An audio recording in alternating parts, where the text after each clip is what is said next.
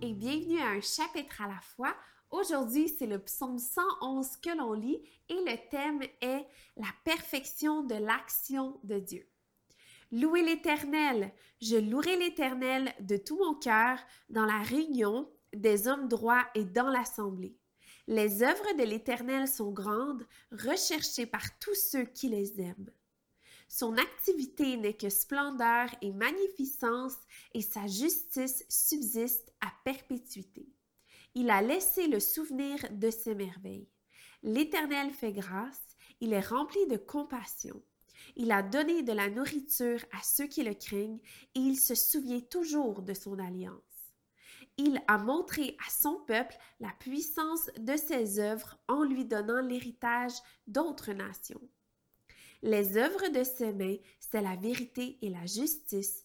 Tous ces décrets sont dignes de confiance, bien établis pour toute l'éternité, faits avec vérité et droiture.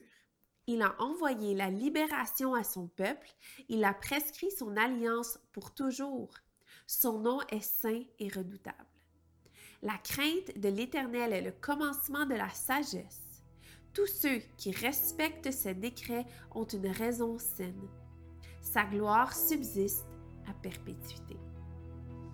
Merci d'avoir été avec moi. On se retrouve demain.